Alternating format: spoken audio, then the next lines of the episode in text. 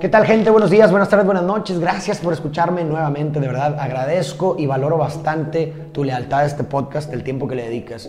De verdad y de todo corazón, eso le da mucho sentido a mi trabajo y me da gasolina para poder seguir con esto. De verdad y de todo corazón, te lo digo y, y te lo repito siempre en cada episodio. Gracias por tu tiempo.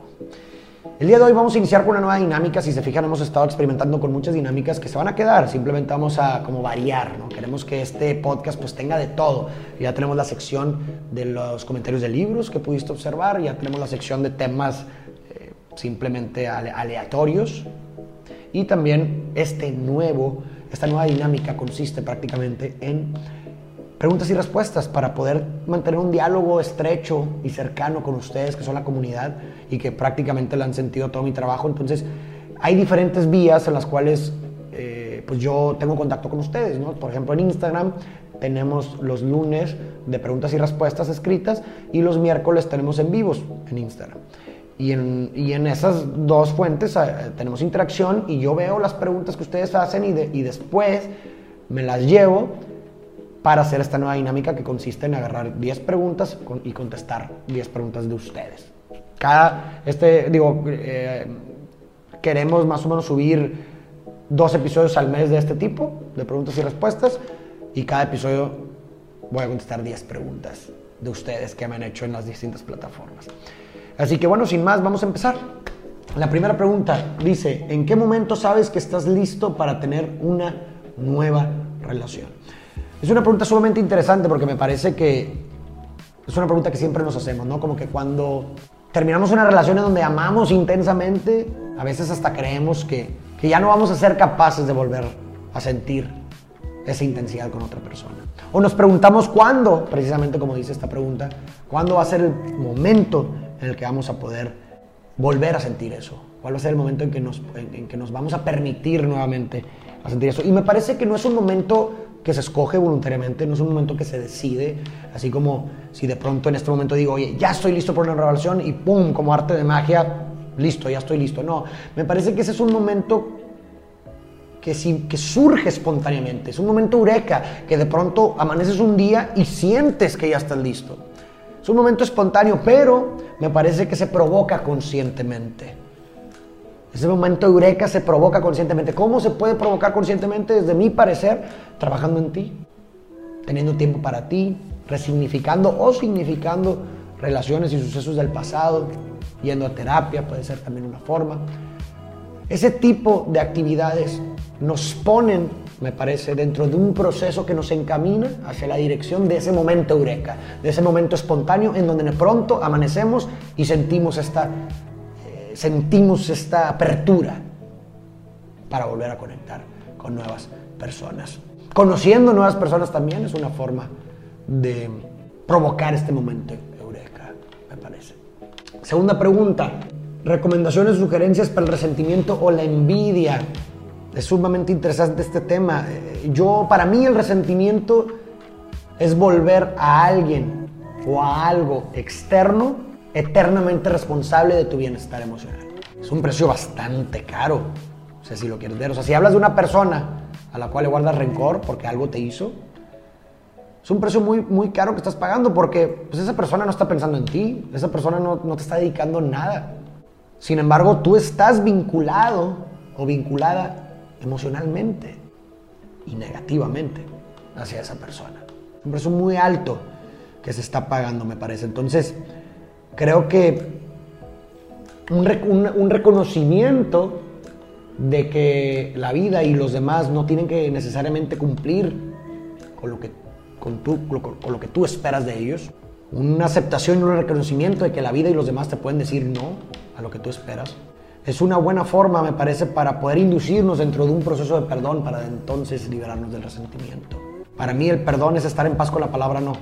Es estar en paz con lo que es, con que la vida y los demás no tienen la obligación de ser como tú quieres que sea. Aunque duela y sea difícil.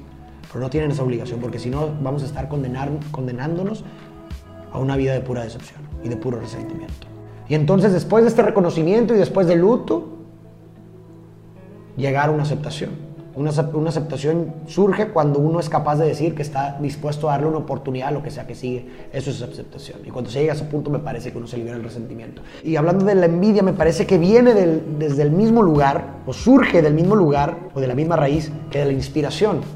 Ambas surgen de la comparación. La inspiración y la envidia surgen de la comparación. Me parece que la, diferencia fundamental de las dos es que la envidia no solamente es un deseo de lo que el otro tiene, sino que lo característico es que es un deseo que el otro lo pierda.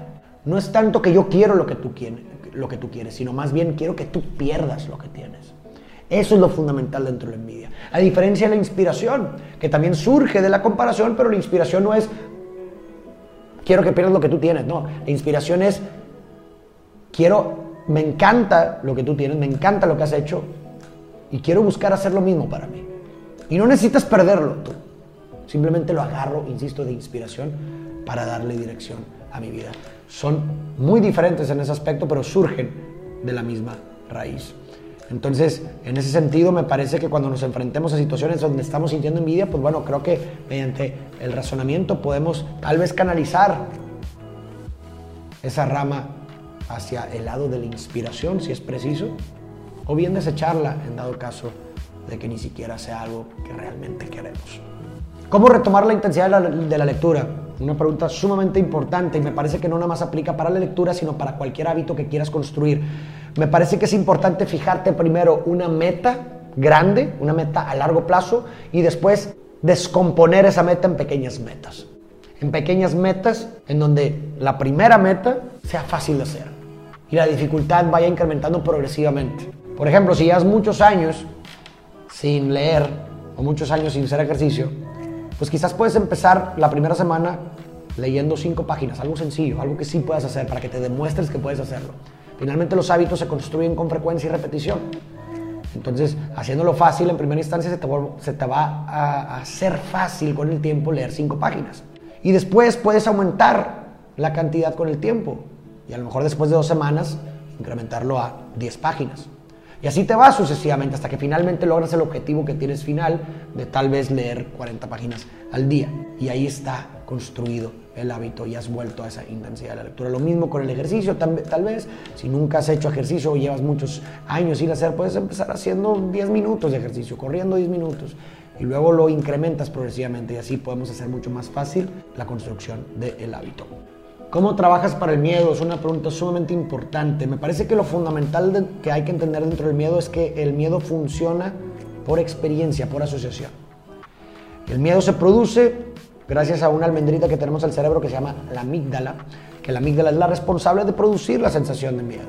Y esta amígdala, esta almendrita, funciona, insisto, con base en experiencia, es decir, asocia cierto objeto o cierta situación con un peligro para nuestra supervivencia y entonces a través de esa asociación produce la sensación de miedo. El problema, el gran problema, es que evolucionamos hace miles de años. Este hardware que tenemos evolucionó hace miles de años. Nuestra almendrita evolucionó hace miles de años cuando tenía que estar preocupada por N cantidad de peligros alrededor. Y el problema es que nuestra realidad o el software actual es del 2021. Por eso es tan hiperactiva la amígdala y cree que cualquier cosa puede ser un verdadero peligro para nosotros mismos. Entonces, teniendo esto en cuenta, hay que entender que el miedo no se desvanece antes de la experiencia. Es decir, a la hora de enfrentar un miedo no te da menos miedo, sino que te haces más valiente. Y una forma de poder enfrentar los miedos, y creo que prácticamente todos los sistemas teóricos en psicología coinciden en este punto, son las terapias de exposición.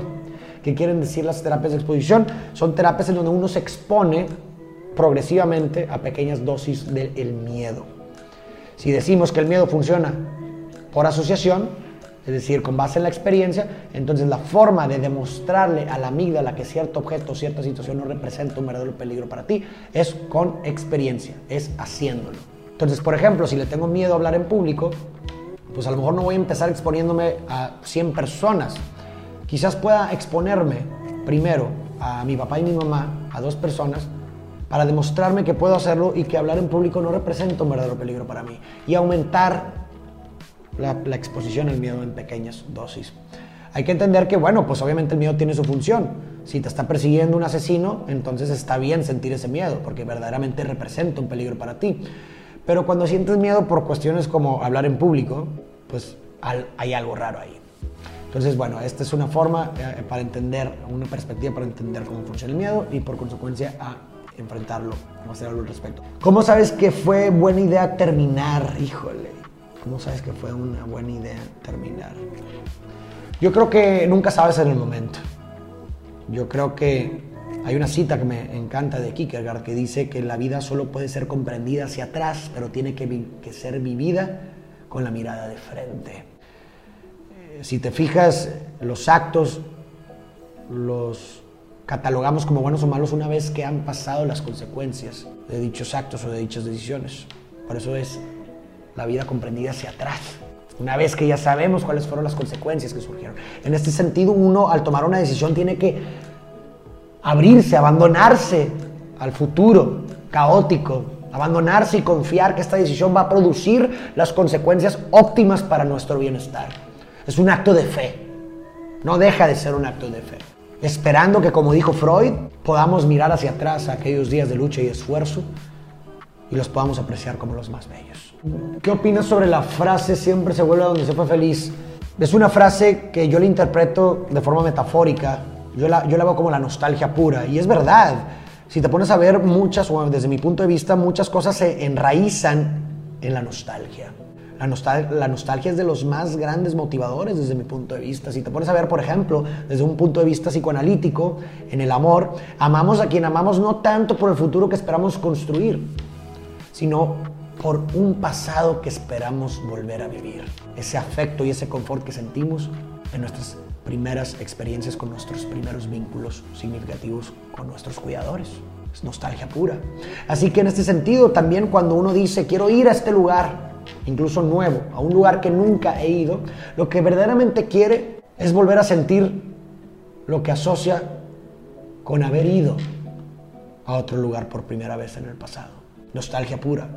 Entonces, en este sentido, sí, uno siempre busca volver a los lugares en donde fue feliz. Y lo busca en diferentes lugares tratando de encontrar o tratando de revivir un mismo sentir. Eso es. Uno busca regresar a los lugares en donde fue feliz, buscando en diferentes lugares revivir el mismo sentir. ¿Qué piensas de las almas gemelas? ¿Existen? Yo no creo que exista solamente una persona indicada para cada quien.